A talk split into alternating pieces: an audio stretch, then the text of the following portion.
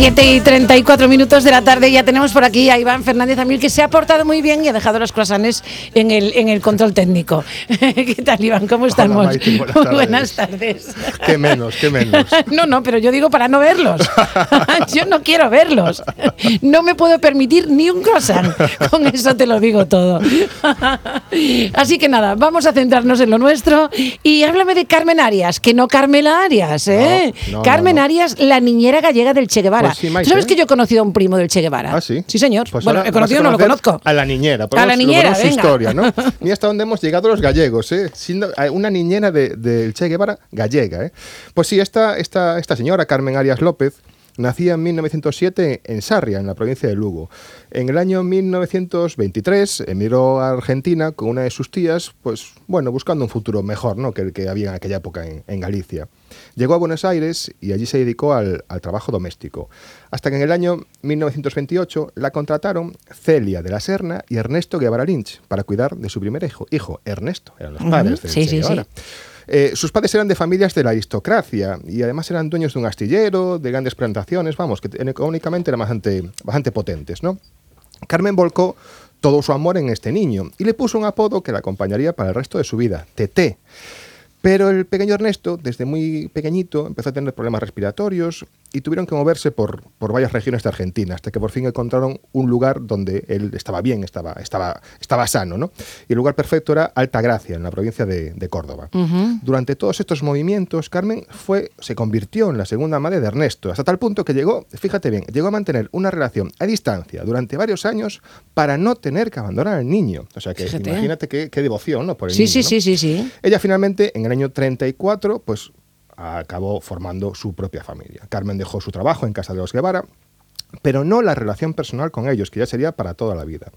Ernesto, siendo ya universitario, comía y estudiaba en casa de Carmen, porque en su casa había mucho bullicio, parece ser, ¿no? Y ella fue la primera persona a la que le contó que se había licenciado en medicina.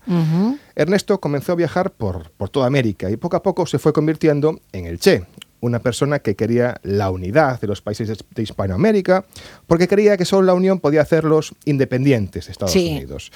Pero siempre que volvía de sus viajes, visitaba la casa de Carmen en Buenos Aires para abrazar a su segunda madre.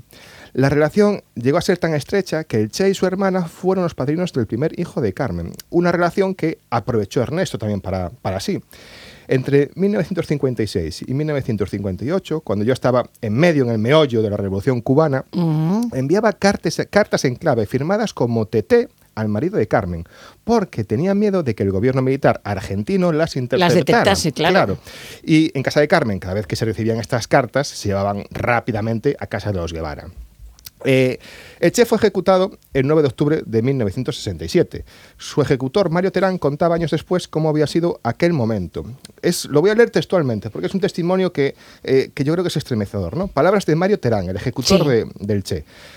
Cuando llegué a la celda, el Che estaba sentado en un banco. Al verme dijo, usted ha venido a matarme.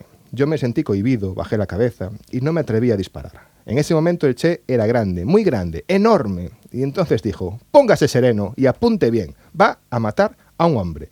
Entonces di un paso atrás, hacia la puerta, cerré los ojos y disparé la primera ráfaga. Recobré el ánimo y disparé la segunda ráfaga. ráfaga. Ya estaba muerto. O sea, disparó, le mató con los ojos cerrados. Sí, imagínate lo que Sí, sí, imponía, lo que imponía este hombre, ¿no? sí, Claro, sí. El, el- el- icono, la figura. Bueno, de hecho, lo que imponía, ¿no? Lo que, lo que sabemos de la historia del Che, cuánto, cuánto imponía y cómo mandaba, ¿no? Sí, Frente a cómo, cómo todo el mundo hacía. Efectivamente. Bueno, ¿no? que Esto, haya rendido a sus encantos, este, digamos. Este, este- este testimonio yo creo que era importante porque demuestra un poco cómo era ¿no? la figura, el icono del Che. ¿no?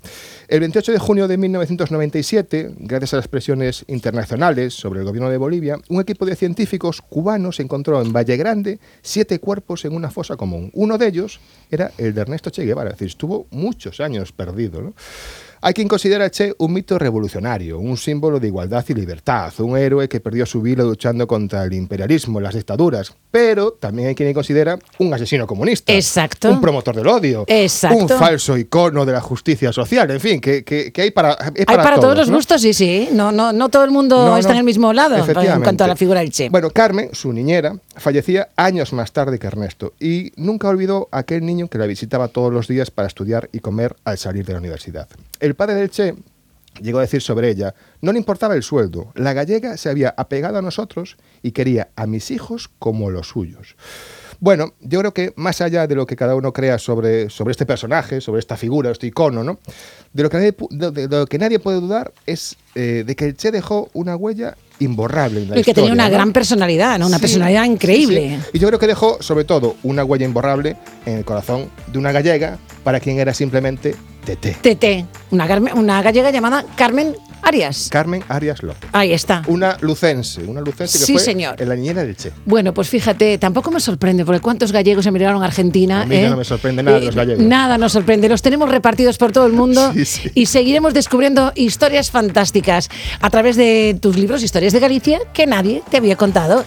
Iván, nos vemos el próximo martes. Perfecto, No vuelvas a traer croissants, porfa. Bueno, los traigo, pero los dejo en- Se en- los come Javi. en se los come Javi. Señoras, señores, gracias por la compañía. Se quedan con más ventanas. Hasta mañana.